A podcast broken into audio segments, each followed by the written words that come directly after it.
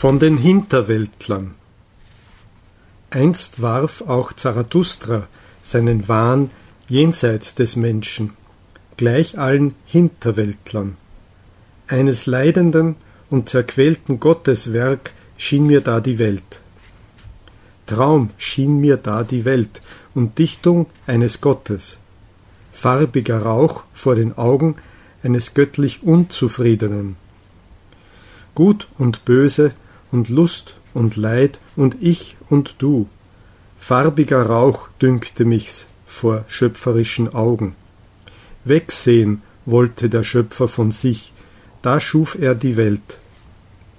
Trunkne Lust ist's dem Leidenden, wegzusehen von seinem Leiden und sich zu verlieren. Trunkne Lust und selbst sich verlieren dünkte mich einst die Welt.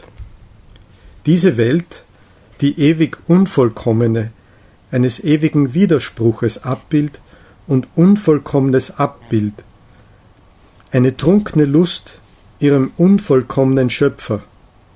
Also dünkte mich einst die Welt.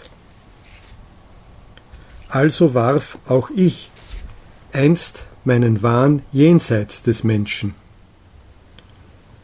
gleich allen Hinterwäldlern, jenseits des Menschen in Wahrheit? Ach, ihr Brüder, dieser Gott, den ich schuf, war Menschenwerk und Wahnsinn, gleich allen Göttern. Mensch war er, und nur ein armes Stück Mensch, und ich? Aus der eigenen Asche und Glut kam es mir, dieses Gespenst, und wahrlich, nicht kam es mir von jenseits. Was geschah, meine Brüder? Ich überwand mich, den Leidenden. Ich trug meine eigene Asche zu Berge. Eine hellere Flamme erfand ich mir, und siehe, da wich das Gespenst von mir. Leiden wäre es mir jetzt und Qual dem Genesenen, solche Gespenster zu glauben. Leiden wäre es mir jetzt und Erniedrigung. Also rede ich zu den Hinterwäldlern. Leiden war's und Unvermögen. Das schuf alle Hinterwelten. Und jener kurze Wahnsinn des Glücks, den nur der Leidendste erfährt. Müdigkeit, die mit einem Sprunge zum letzten will, mit einem Todessprunge. Eine arme, unwissende Müdigkeit, die nicht einmal mehr wollen will, die schuf alle Götter und Hinterwelten. Glaubt es mir, meine Brüder, der Leib war's, der am Leibe verzweifelte, der tastete mit den Fingern des betörten Geistes an die letzten Wände. Glaubt es mir, meine Brüder, der Leib war's, der an der Erde verzweifelte, der hörte den Bauch des Seins zu sich reden. Und da wollte er mit dem Kopfe durch die letzten Wände und nicht nur mit dem Kopfe, hinüber zu jener Welt. Aber jene Welt ist gut verborgen vor dem Menschen, jene entmenschte, unmenschliche Welt, die ein himmlisches Nichts ist, und der Bauch des Seins redet gar nicht zum Menschen, es sei denn als Mensch. Wahrlich, schwer zu beweisen ist alles Sein und schwer zum Reden zu bringen, Sagt mir, ihr Brüder, ist nicht das Wunderlichste aller Dinge noch am besten bewiesen? Ja, dies Ich und des Ichs Widerspruch und Wirrsal redet noch am redlichsten von seinem Sein. Dieses schaffende, wollende, wertende Ich, welches das Maß und der Wert der Dinge ist. Und dieses redlichste Sein, das Ich, das redet vom Leibe, und es will noch den Leib, selbst wenn es dichtet und schwärmt und mit zerbrochenen Flügeln flattert. Immer redlicher lernt es reden, das Ich, und je mehr es lernt, umso mehr findet es Worte und Ehren für Leib und Erde. Einen neuen Stolz lehrte mich mein Ich, den lehre ich die Menschen nicht mehr den Kopf in den Sand der himmlischen Deck Dinge decken, sondern frei ihn zu tragen, einen Erdenkopf, der der Erde Sinn schafft. Einen neuen Willen lehre ich die Menschen. Diesen Weg wollen den blindlings der Mensch gegangen.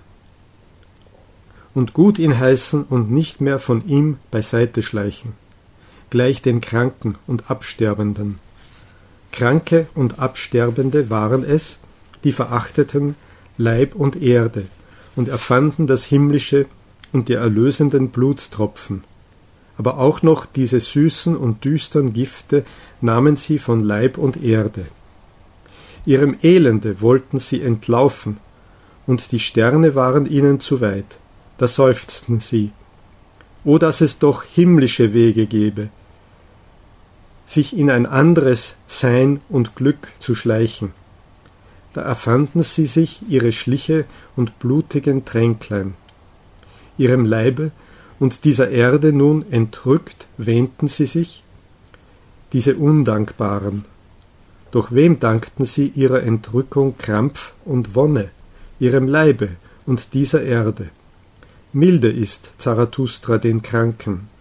Wahrlich, er zürnt nicht ihren Arten des Trostes und Undanks. Mögen sie Genesende werden und Überwindende und einen höheren Leib sich schaffen.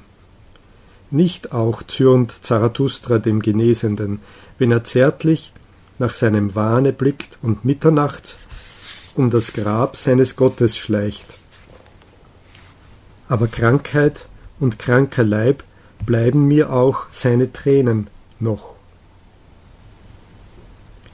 Vieles krankhafte Volk gab es immer unter denen, welche dichten und gottsüchtig sind.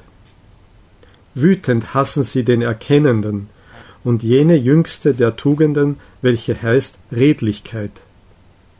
Rückwärts blicken sie immer nach dunklen Zeiten. Da freilich war Wahn und Glaube ein ander Ding. Raserei der Vernunft war Gott Ähnlichkeit und Zweifel Sünde. Allzu gut kenne ich diese Gottähnlichen. Sie wollen, dass an sie geglaubt werde und Zweifel Sünde sei. Allzu gut weiß ich auch, woran sie selber am besten glauben. Wahrlich nicht an Hinterwelten und erlösende Blutstropfen, sondern an den Leib glauben auch sie am besten. Und ihr eigener Leib ist ihnen ihr Ding an sich, aber ein krankhaftes Ding ist er ihnen. Und gerne möchten sie aus der Haut fahren. Darum horchen sie nach den Predigern des Todes und predigen selber Hinterwelten. Hört mir lieber, meine Brüder, auf die Stimme des gesunden Leibes. Eine redlichere und reinere Stimme ist dies.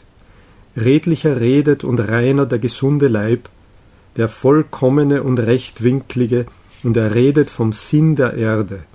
Also sprach Zarathustra.